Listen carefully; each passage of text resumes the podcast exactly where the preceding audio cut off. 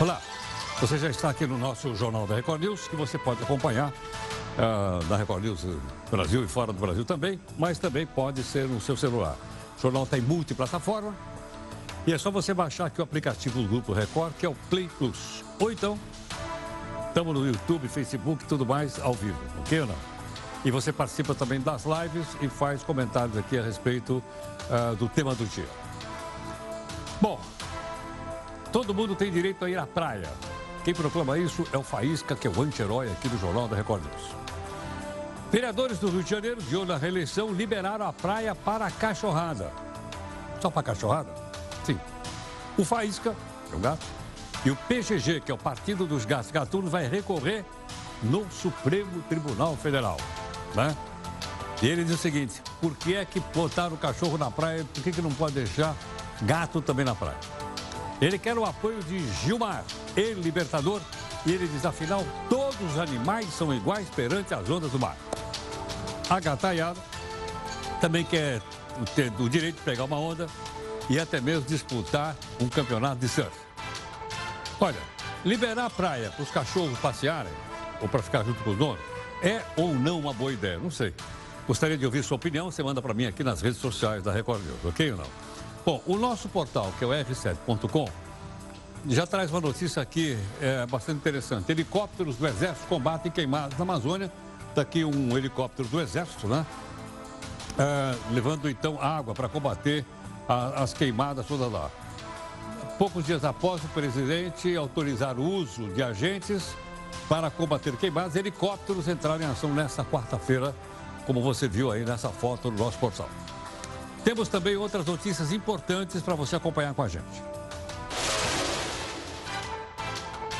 A Argentina pede prazo, pede prazo para pagar credores e o Fundo Monetário Internacional. A decisão do Supremo que anulou a condenação do ex-presidente do Banco do Brasil, o Bendini, pode beneficiar 143 condenados da Lava Jato. Imagine se 93% do seu salário já estivesse destinado a algumas despesas todo mês. Bom, só sobrariam 7% para você gastar no que você quisesse. É assim no orçamento do governo federal. Não sobra nada para investir em outras atividades. Deu para entender? Não, mas a gente vai explicar. Somos 200 milhões segundo o IBGE. A população de Roraima foi a que mais cresceu. A menor cidade do Brasil tem 761 habitantes e você vai ver. 70% da população está conectada à internet. Metade da camada mais pobre do Brasil está oficialmente navegando. E todo mundo assistindo aqui o nosso jornal em multiplataforma. Governadores defendem o fundo Petrobras para ajudar a apagar o fogo na Amazônia. Mas que fundo é esse? A gente vai explicar. Vereadores do Rio de Janeiro liberam a cachorrada para ir na praia. Faísca recorre ao Supremo. Sua esperança é o Gilmar. Você concorda com a presença de animais à beira-mar? Mande aqui sua opinião, pode ser nas nossas redes sociais, aqui da Record News, ou então no meu Zap Zap, que é 11 São Paulo. 942-128-782. A Associação dos Advogados do Rio de Janeiro pede o afastamento do presidente da OAB Nacional por ofensas ao ministro Sérgio Moro e Marcelo Bretas, ligados à Lava Jato. A gaveta do Jornal da Record News. Senador Cajuru pede ao Supremo para liberar a CPI da Lava Toga, que está engavetada no Senado. Boris, o terrível, com apoio da rainha, consegue suspender o parlamento britânico. Será um golpe de Estado? Pergunta o Faísca. Uma ditadura como a de Cromwell?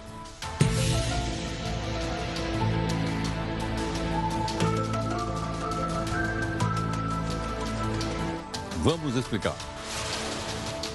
Sérgio Cabral foi condenado a mais 18 anos de xilindró, corrupção. Ele agora tem nas costas 11 condenações e um total de 234 anos de cadeia. é um homem bicentenário.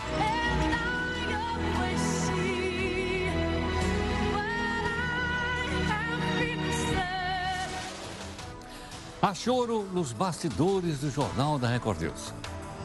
Felipe, Lucas, Henrique, Tiago e Rafael fazem a turma da tristeza.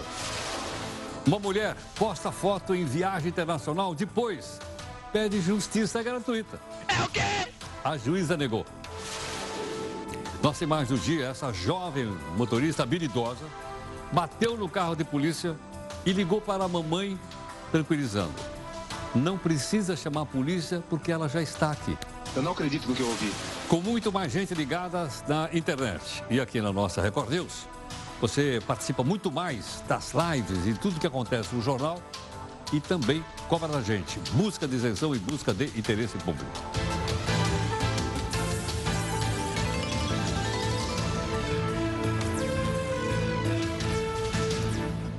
E olha, as lives começam agora às 5 da tarde no podcast do R7. Às 6 da tarde tem essa live aqui do jornal. Hoje a participação do Felipe e também da Júlia.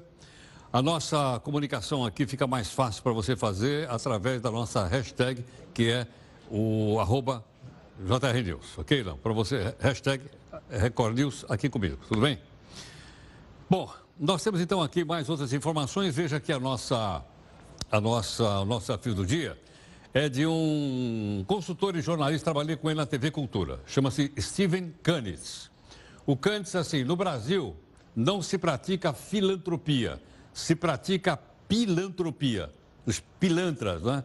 Que não recolhem a parte patronal do, da Previdência Social. Por isso que ela está quebrada também, tá? Então, queria aproveitar a oportunidade de mandar um abraço para o Canitz, eu sempre fui admirador dele. A decisão do Supremo, que anulou a condenação do Odemir Bedini, pode beneficiar, sei lá, mais 143 pessoas condenadas Lava Jato. Entre as possíveis beneficiadas estaria o mais famoso, logicamente, que é o ex-presidente Lula. A defesa dele, inclusive, hoje pediu anulação das condenações do caso Triplex e do sítio de Atibaia. O sítio de Atibaia foi só em primeira instância, ainda não chegou na segunda instância. Ou chegou? Não. Mas o ministro Faquim decidiu apenas reabrir o prazo para que Lula defenda se defende, depois dos seus delatores, sem invalidar outras condenações. Então, é uma questão de ordem processual. É um negócio complicado, mas aos pouquinhos, então, a gente vai explicando aqui. Eu vou entendendo e vou explicando para você. Se eu não entender, a gente traz aqui quem explica para nós dois. Imagina a seguinte situação. Bom, não tenho a nota de 100 reais aqui, faz tempo que eu não tenho a nota de 100 reais. Imagina o seguinte. Imagina se você, todo mês, é, pega o seu salário, e 93% do seu salário já está comprometido com algumas coisas. E, bom, se acontecer isso, vai sobrar quanto para você? Sobra 7% para você gastar naquilo que você acha que deve gastar. Por que, que eu estou dizendo isso? Porque é assim que funciona o orçamento do governo federal. Quer dar uma olhadinha para ficar mais fácil de entender? Vem aqui comigo no nosso telão mágico. Veja lá. Vamos fazer de conta que o governo federal, ele recebeu 100 reais, está aqui, ó.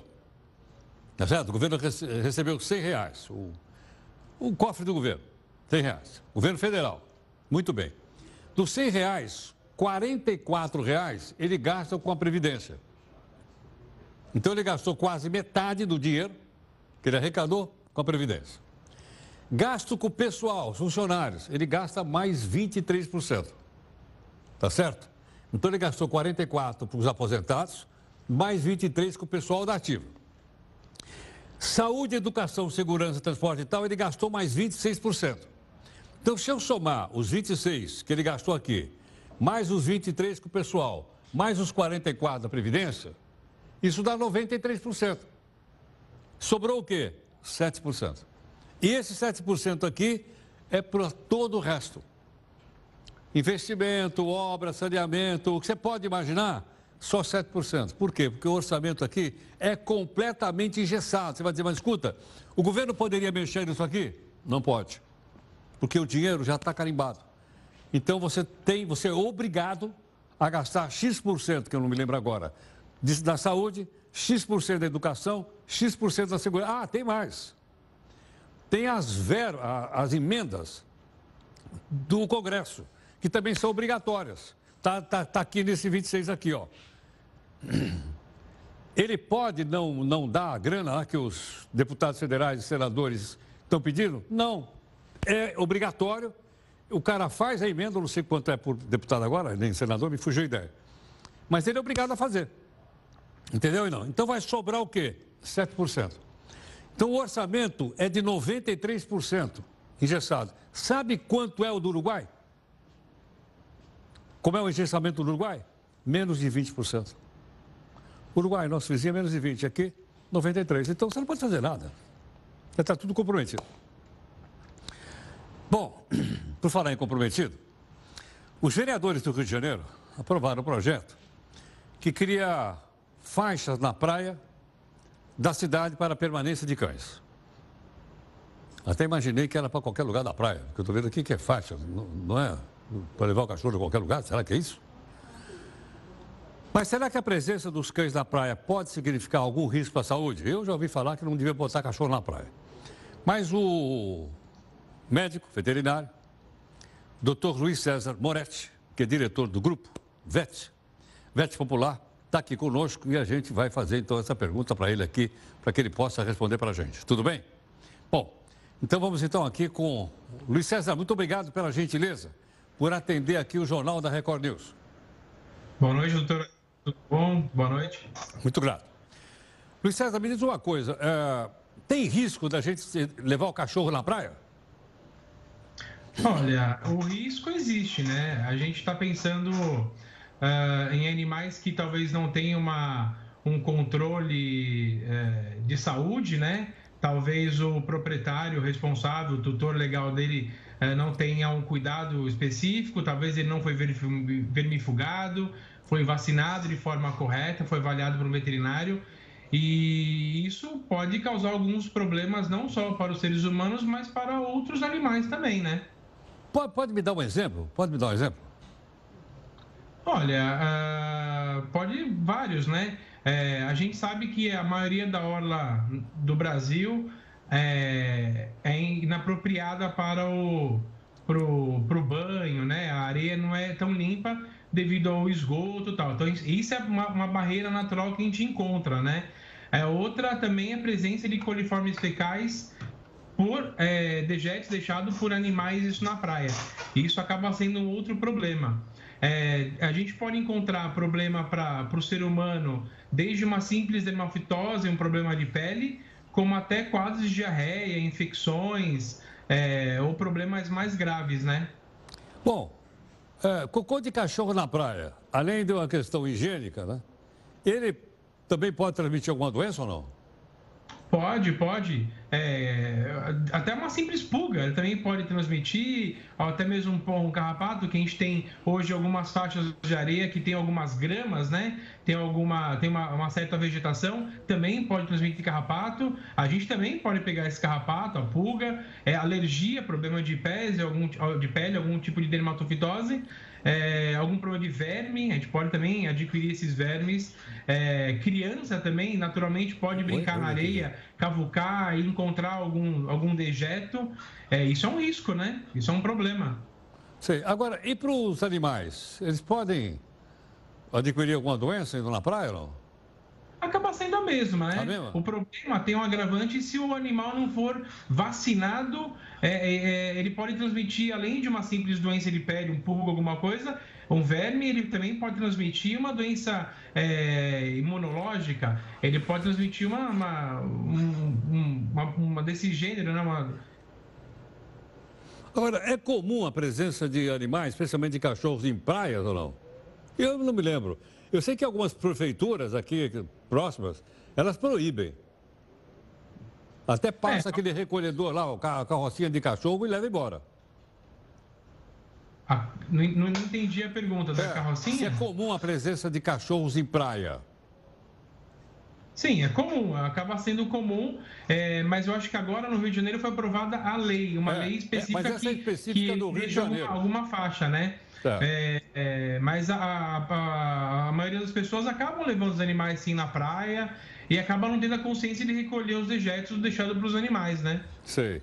Então, mas eu digo, uh, nós estamos falando a respeito do Rio de Janeiro. Sim. Em outros municípios, me parece que é, é local, mas é proibida a presença de cachorro na praia. Tanto que às vezes passa a carrocinha e pega os cachorros e leva embora. Ah, sim, sim. É, eu não, eu não consigo te afirmar se a carrocinha acaba pegando. Ela acaba notificando o responsável do animal na, no, no, momento da, da, da, abordagem na praia, né? E se o animal for animal errante, animal de rua, ele assim acaba fazendo recall levando para o centro de zoonoses. Né? Não tem, não tem nenhum responsável, nenhum, nenhum tutor legal pelo animal, ele acaba assim, é, é resgatando esse animal levando para um, pelo controle da prefeitura. Tá ótimo. Luiz César, obrigado pela sua gentileza por atender aqui o Jornal da Record News. Eu agradeço, uma boa noite a todos. Ok, obrigado. O médico veterinário Luiz César Bonetti conversando conosco a respeito da, da aprovação na Câmara Municipal do Rio de Janeiro da liberação da praia para cachorro. Estou só em dúvida se é a liberação da praia inteira, eu vou apurar aqui, ou se é só pedaço da praia. Eu até imaginei, se for um quadradinho, tudo bem. Perto da minha casa, por exemplo, tem uma praça lá que tem um quadradinho, e a cachorrada fica só dentro daquele quadradinho lá. Não, não fica no, no, parque inteiro. Então, precisa saber se a mesma coisa acontece aqui né, com a liberação na praia.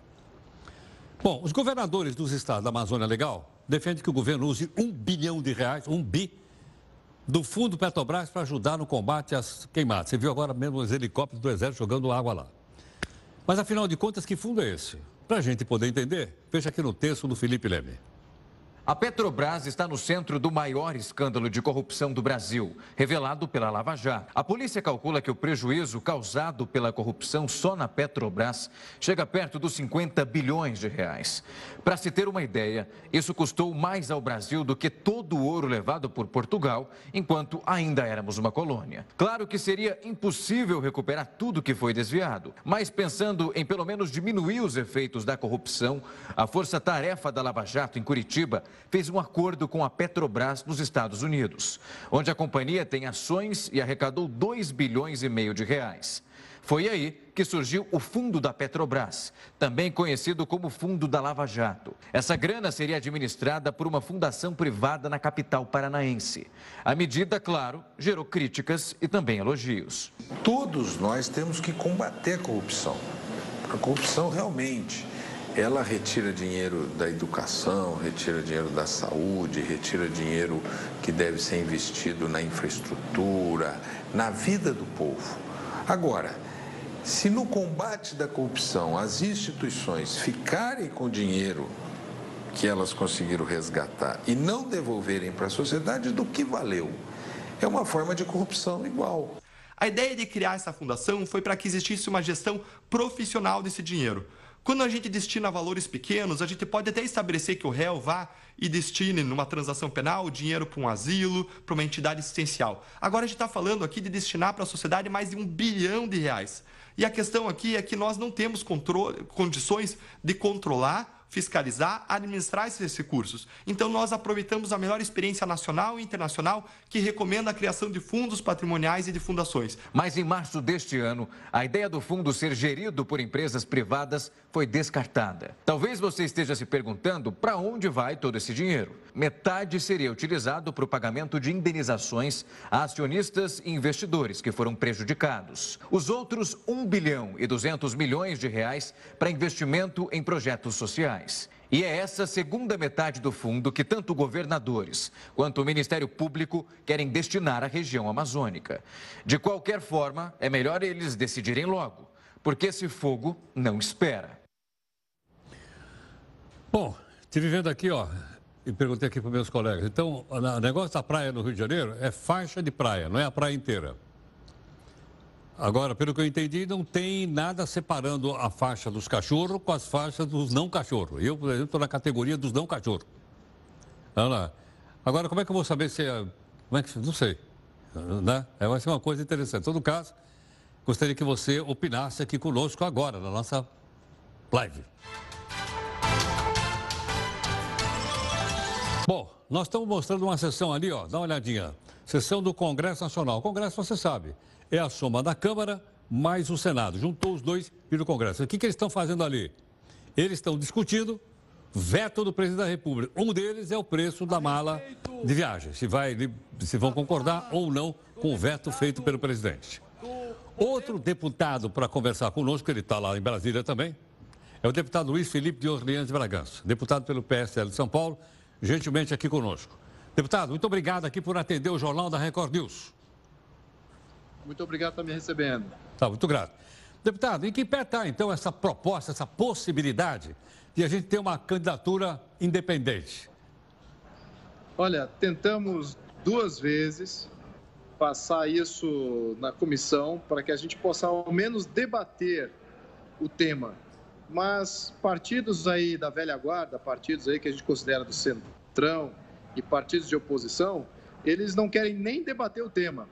Então estamos com um problema aí de, de acho que a gente tem aí Uh, estamos uh, colocando aqui alguns deputados que, que fazem parte da, da, renovação e das reformas, esses querem debater esse tema. Então temos que sair dessa tirania partidária que está sendo criada e começar a debater uh, o tema da, da, das candidaturas independentes. Infelizmente, a gente ainda nem chegou no nível do debate, eles não querem nem deixar a gente conversar sobre isso. Agora, deputado, uh, em que países do mundo tem candidaturas independentes, ou avulsas, ou sem partido?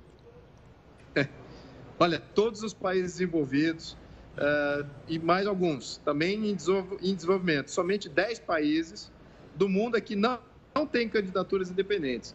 Então, estamos falando aí de alguns países da África Central, o Brasil, alguns países da América do Brasil, Argentina, Uruguai e países da África Central, que não têm candidatura independente.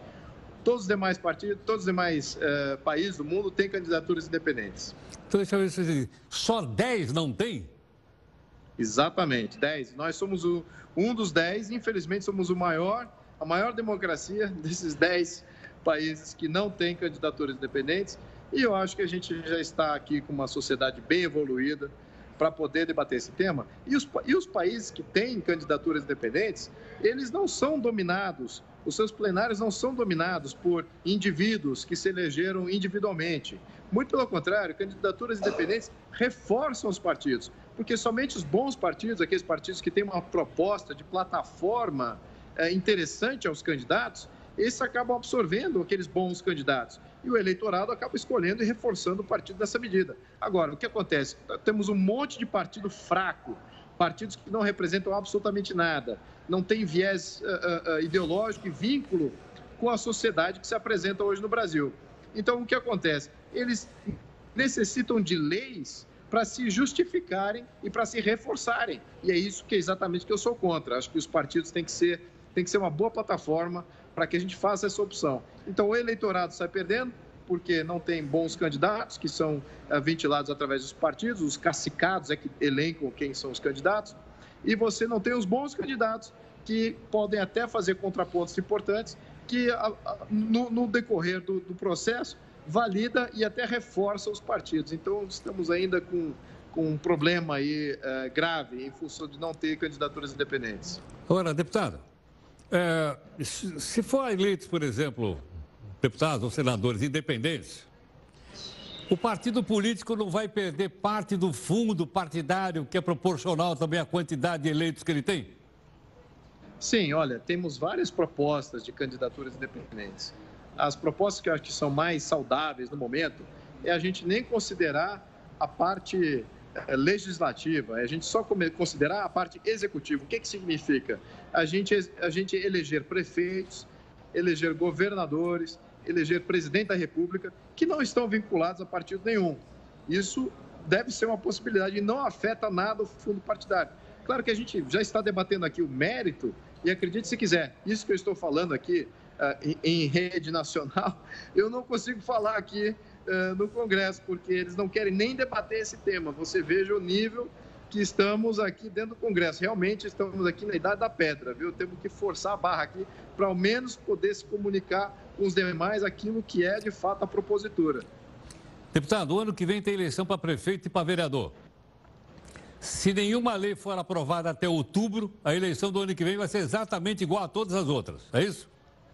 Infelizmente, sim. E aí o que acontece? eu tenho três pautas fundamentais, que é a reforma política, reforma econômica e relações exteriores. Mas uma das coisas que eu gostaria de dar, ao menos contribuir aos meus eleitores, eu tenho certeza que outros parlamentares também têm essa vontade de fazer reforma política e entregar um sistema político melhor no próximo ciclo eleitoral.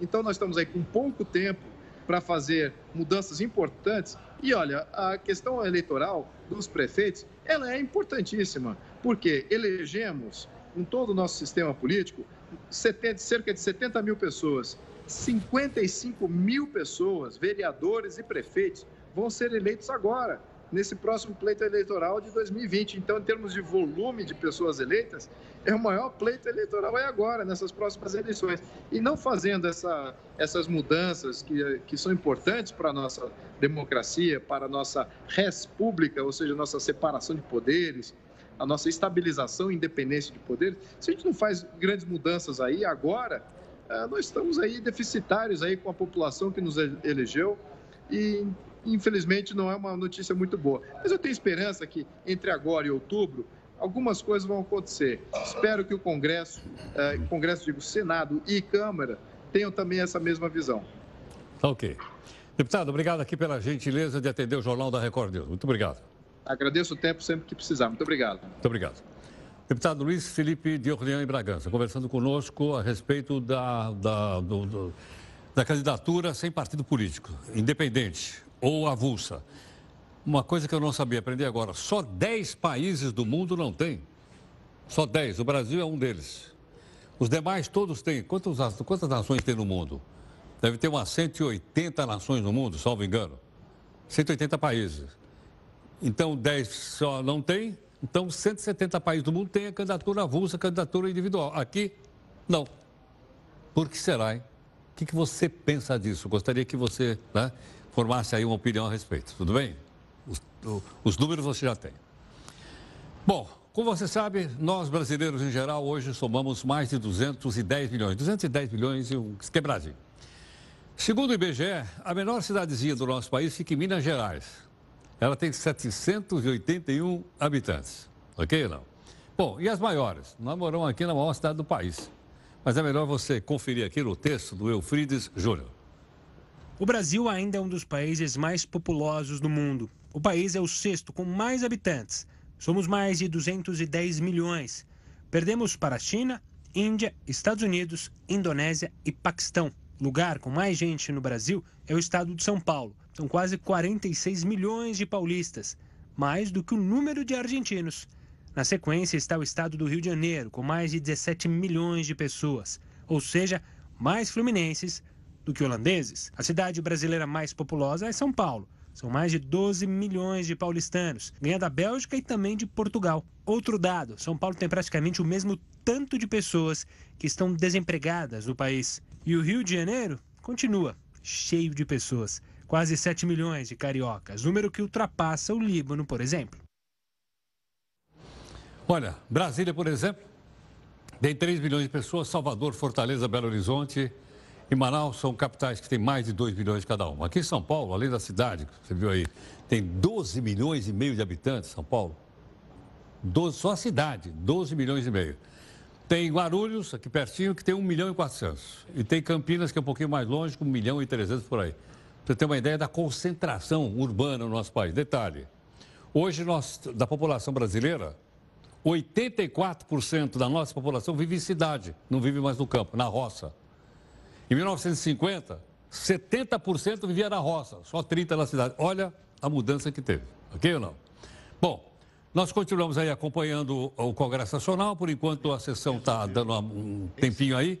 Os deputados e senadores estão reunidos para discutir veto do presidente e, por enquanto, o pessoal acha que foi tomar um café, é chamado pipi stop, né, para o pessoal continuar lá a discutir. Olha lá, está parado então o plenário por enquanto. Bom, temos uma segunda live de opinião, logicamente prevalece sempre a sua. Vamos lá? Vamos começar pelo Parlamento Brasileiro, que você viu agora há pouquinho, o pessoal lá, Câmara e Senado juntos, né? discutindo vetos do presidente. O que aconteceu? Suspenderam a sessão. Não, não decidiram nada, por esse motivo, então, né? parou a nossa, a, o nosso interesse no Parlamento Brasileiro agora.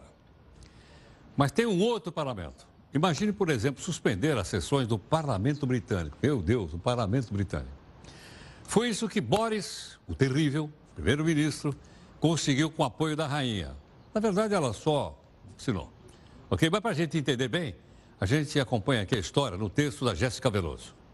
Encerrem os trabalhos, ordenou o primeiro-ministro Boris Johnson. Mas muitos podem pensar, por que ele quer que o parlamento fique suspenso temporariamente? Johnson quer a saída do Reino Unido do bloco europeu, o famoso Brexit, mesmo sem um acordo. E para o governo, a paralisação vai permitir que Boris Johnson apresente um novo programa nacional aos deputados. Ou seja, o espertinho vai garantir tempo para examinar questões do Brexit e dificultar a ação dos deputados de oposição e até mesmo do partido dele que desejam impedir um Brexit sem acordo. Mas qualquer semelhança é mera coincidência. Aqui no Brasil, quando os políticos querem adiar algum assunto, não pedem a suspensão da Câmara ou do Senado. Apenas adiam votações, deixam para depois, pedem vista.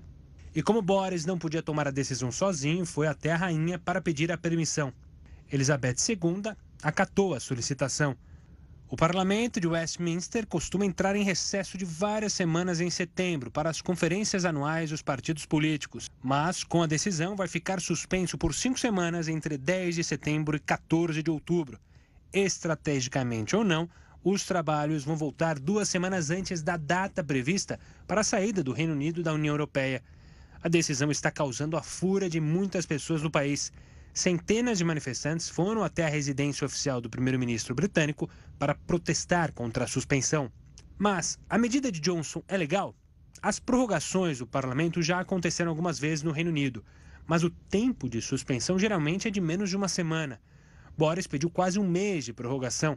Justificou que na prática seriam três semanas, já que as outras duas cairiam no recesso que já acontece em todos os anos. Johnson argumenta que a suspensão não tem relações com seus planos do Brexit. Alguns parlamentares chamam a medida de golpe e consideram a ação uma afronta à democracia. Para outros, o polêmico Boris quer mesmo é calar o parlamento.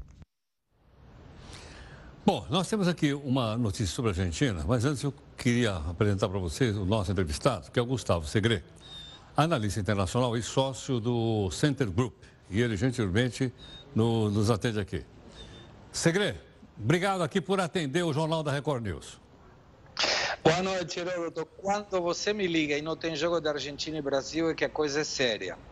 Olha, eu não quis arriscar falar se a Argentina está ou não em moratória, porque eu já li aí em alguns lugares que está de moratória, outras dizendo que não está. Então acho que é melhor você dizer. Então eu te conto, não está em moratória mas utilizou uma palavrinha muito interessante, é um refinanciamento da dívida, ou seja, avisou as pessoas que têm títulos públicos que eles, se forem pessoas físicas, vão receber. Se fossem pessoas jurídicas, eles vão receber 15% no ato do vencimento, 25% a 30 dias e o resto a gente vê.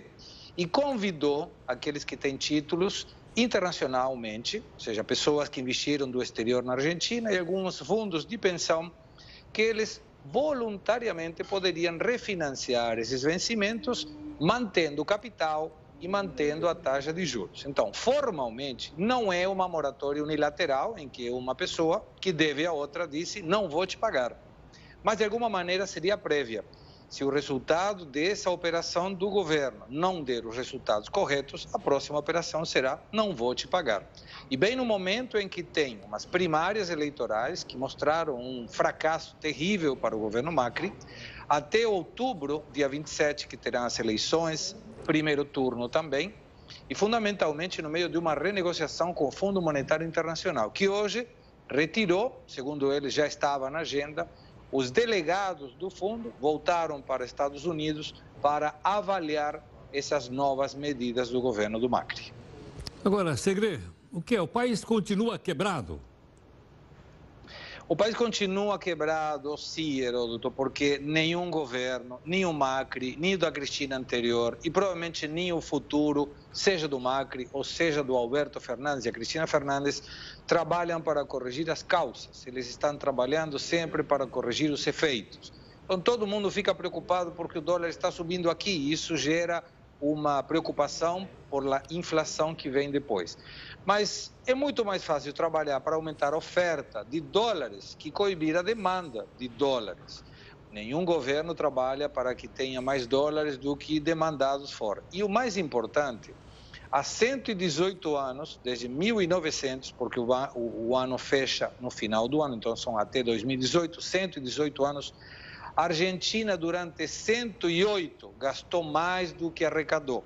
Somente em 10 de 118 ele teve o que se denomina superávit fiscal ou primário. Então, chega uma hora que o governo pode se financiar através de emissão monetária, mas isso gera inflação, você emitir notas. A outra seria títulos públicos, mas aí aumenta a dívida do país. E com ações como a de hoje, quem vai querer comprar um título público argentino sem ter a certeza de que ele vai conseguir receber? E o último, aumentar os impostos mas a indústria argentina está colapsada em função da quantidade da pressão tributária. Então, a saída para a Argentina é realmente complicada, mas nunca perdemos as esperanças. Os argentinos somos gente boa e sempre confiamos que o futuro será melhor. Segredo, você diz, bom, quem é que vai comprar um título da Argentina depois dessas notícias? Qual é a taxa Eu de juros? Qual é a taxa oficial de juro aí? 74% a taxa de juros anual, mas você não consegue dinheiro nessa taxa. A taxa para uma empresa qualquer supera os 100% ao ano e é impagável. A questão é que os títulos públicos pagando 74% ao ano geram um aumento da dívida também, porque o governo tem que pagar 74%. Seria como se a taxa Selic no Brasil tivesse 74% ao ano. Chega uma hora que ninguém consegue pagar e é o que aconteceu agora. O governo está propondo um refinanciamento da dívida. Não tira capitais, não tira juros, o que de alguma forma não é uma moratória, mas pode ser se não conseguir resolver a questão. Caramba, a situação está complicada. Você disse que a eleição agora é em, em, outubro, é isso? 26 ou 27 de outubro? 27 de outubro é a primeira volta. Tá, primeiro turno então. São dois turnos. Primeiro turno. Se o segundo colocado fica mais de 10 pontos, ou o primeiro colocado tem mais de 45%, ele já ganha em primeira volta. Mas eh, as, as, pesquisas eleitorais estão mostrando isso como uma possibilidade concreta. De fato, essas medidas de hoje vão debilitar muito mais o governo Macri. De qualquer maneira, até que as eleições não sejam feitas, os resultados verificados, o Macri tem a possibilidade de revirar um resultado que foi muito ruim para ele nas primárias que foram agora, em agosto. Mas a situação do governo Macri cada dia fica mais complexa. Agora, Segre, o fato da Argentina não estar indo bem das pernas é ruim também para o Brasil, que é o seu parceiro comercial, não é? É ruim, entre aspas, porque já foi muito mais importante para o Brasil depender de alguma forma das compras argentinas. Para você ter uma ideia, no ano de 2000, de cada 100 dólares que o Brasil exportava ao mundo, 11 dólares e 35 centavos eram exportados para a Argentina. Hoje são 4 dólares com 60 centavos. Quer dizer que a importância da Argentina no comércio internacional brasileiro é muito baixa, menor a 5%. Isso não implica nenhum risco para o Brasil. Mas claramente é um país que está próximo considerado país emergente também, isso pode habilitar as necessidades eventuais de financiamento que o governo brasileiro tenha. Mas não é que a Argentina fica com gripe e o Brasil fica com febre. Hoje não é mais. Bom, Segre, muito obrigado pelas explicações muito claras, muito didáticas. Você está onde, Segre? Eu estou agora na casa de um primo em Buenos Aires e tem um churrasco argentino me esperando, mas eu parei porque ia falar contigo. Muito obrigado pela gentileza. Um abraço, Heródoto. Obrigado, muito obrigado. Está aí o professor, professor e analista internacional Gustavo Segredo. Olha, viu as maneiras bastante claras que ele explicou a situação da Argentina pela madrugada. E olha, eu, a, gente, a gente fica muitas vezes repetindo coisas, eu estou falando pra, por mim que a Argentina é um grande parceiro comercial do Brasil. Aí o segredo conta para a gente o seguinte: era, não é mais. Né? Contando, você vê a quantidade, que, de, de, o pouco que, ele, que a Argentina representa para as exportações brasileiras. Eu não sabia. E a gente fica repetindo aqui, repetindo que a Argentina. Né? Então, precisamos de uma pessoa como essa, assim, conhece bem o assunto, para que eu e você possamos entender, olhar e dizer: o que será que vai acontecer com a Argentina? Você viu que ele disse que ainda não é. A Argentina não está ainda numa fase crítica, é? mas diz que pode acontecer se, porventura, o governo da Argentina não conseguir pagar. Só um outro detalhe antes da gente mudar de assunto.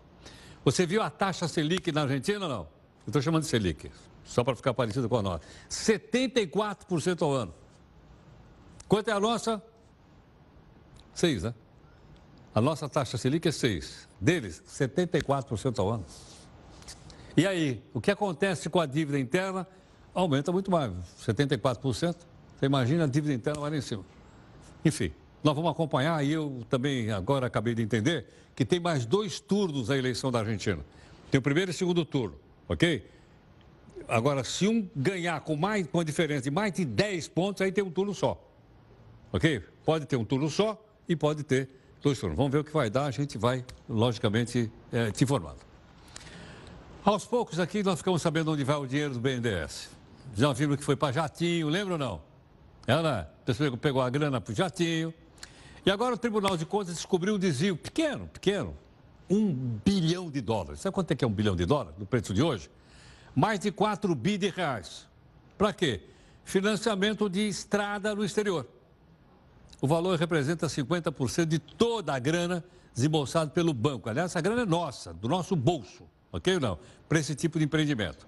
As obras aconteceram. Onde é que eles botaram a grana? Em Angola, Guatemala, Honduras, República Dominicana. Ou seja, cada dois dólares que saiu lá do cofre do BNDES, um foi desviado, foi para o bolso dos bandidos, foi para o bolso dos corruptos. As empreiteiras responsáveis são aquelas mesmas de sempre. Com destaque para quem adivinha? Odebrecht, Haddad Gutierrez, Camaro Correia, Queiroz Galvão, ou é essa aquilo que você conhece muito bem. Bom, olha, tem um deputado estadual que está dando o que falar. Ele chama-se Anderson Alexandre, foi preso no final do ano passado por corrupção e fraude. Quando ele saiu do Chilindró, tomou posse na Assembleia Legislativa do Rio de Janeiro. E já estava no meio do mandato né, da legislatura. Mas a polêmica é que ele, uh, ele não vai no plenário. Sabe por quê? Porque ele é um deputado faltoso. Desde que tomou posse, esse cidadão chamado Anderson Alexandre foi nove vezes no plenário. Faltou todas as sessões entre o dia 1 e 27 de agosto, não apareceu lá. Apenas uma ausência foi justificada por motivo de doença. Agora a pergunta é assim, desse cidadão que está aí. Quem será que votou nesse cidadão aí? É não é? Será que está recebendo salário ou não? Sei. Pode ser que esteja. Nós faltamos aqui, não, é não é? Qualquer cara faltou, desconta. Bom, está sendo pago? Está. Dizer, problema do governo? É, do governo?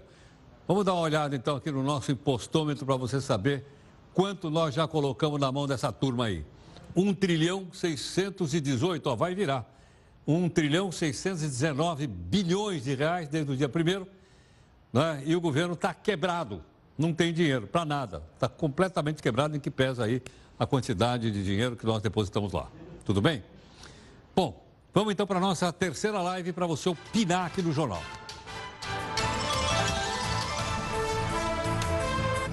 Agora há pouquinho a gente mostrou para você aí o Congresso Nacional reunido. Congresso, lembra sempre, Câmara e Senado. Os dois juntinhos lá. Eles derrubaram o veto presidencial sobre o trecho que endureceu a pena para crimes e fake news, com proposta eleitoral. Assim, sendo assim, quem compartilhar notícia falsa, ciente ou inocente do denunciado, com finalidade eleitoral, pode até ir para o xilindró. Foi isso que foi decidido aí agora. Então, vem lá, vai ter eleição ano que vem. Porto Rico está em alerta para um furacão, chama-se Dorian, que deve chegar a Porto Rico ainda hoje. O presidente dos Estados Unidos, Donald Trump, aprovou um pedido de declaração de emergência federal. Porto Rico é um estado associado, que autoriza o pessoal a ajudar lá com socorro, etc, etc. Hoje, inclusive, o Centro Nacional de Furacões passou a considerar o Dorian como furacão. Tá? Ele não é mais tempestade, agora ele cresceu e vamos ver então o que, que nós temos aqui. Esse aqui é o satélite Onde é que está onde é que está aqui? Onde é que ele está? Ah, está aqui, ó. Olha aqui, ó. O, o, é o Fritz, está aqui, ó. Está vendo o furacão aqui, ó? Aqui está o é, Porto Rico, está aí. Então aqui é a região, Cuba está aqui, ó. Cuba, aqui está América do Sul, está vendo aqui, né? Essa região então aqui.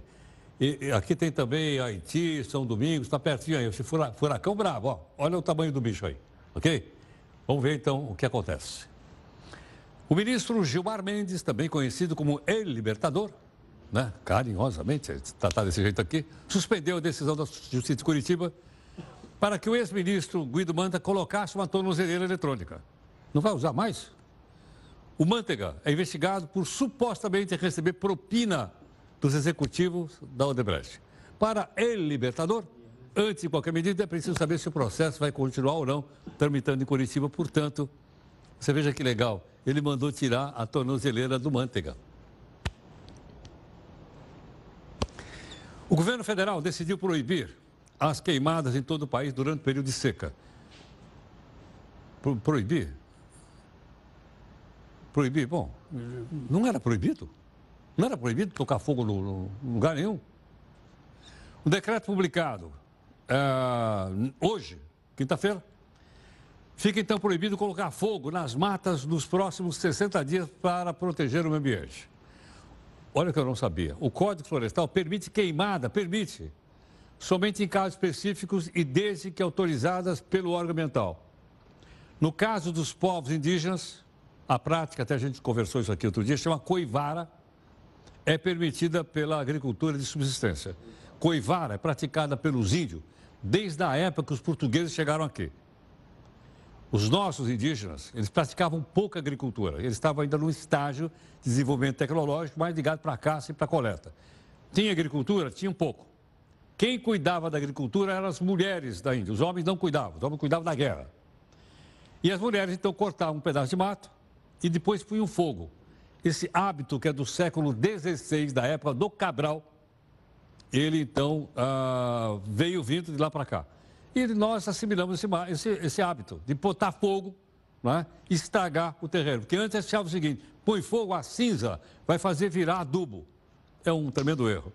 Nós pusemos fogo em muitas regiões do país, da Mata Atlântica, queimamos muito, achando que botando fogo o, o solo ia ficar mais denso.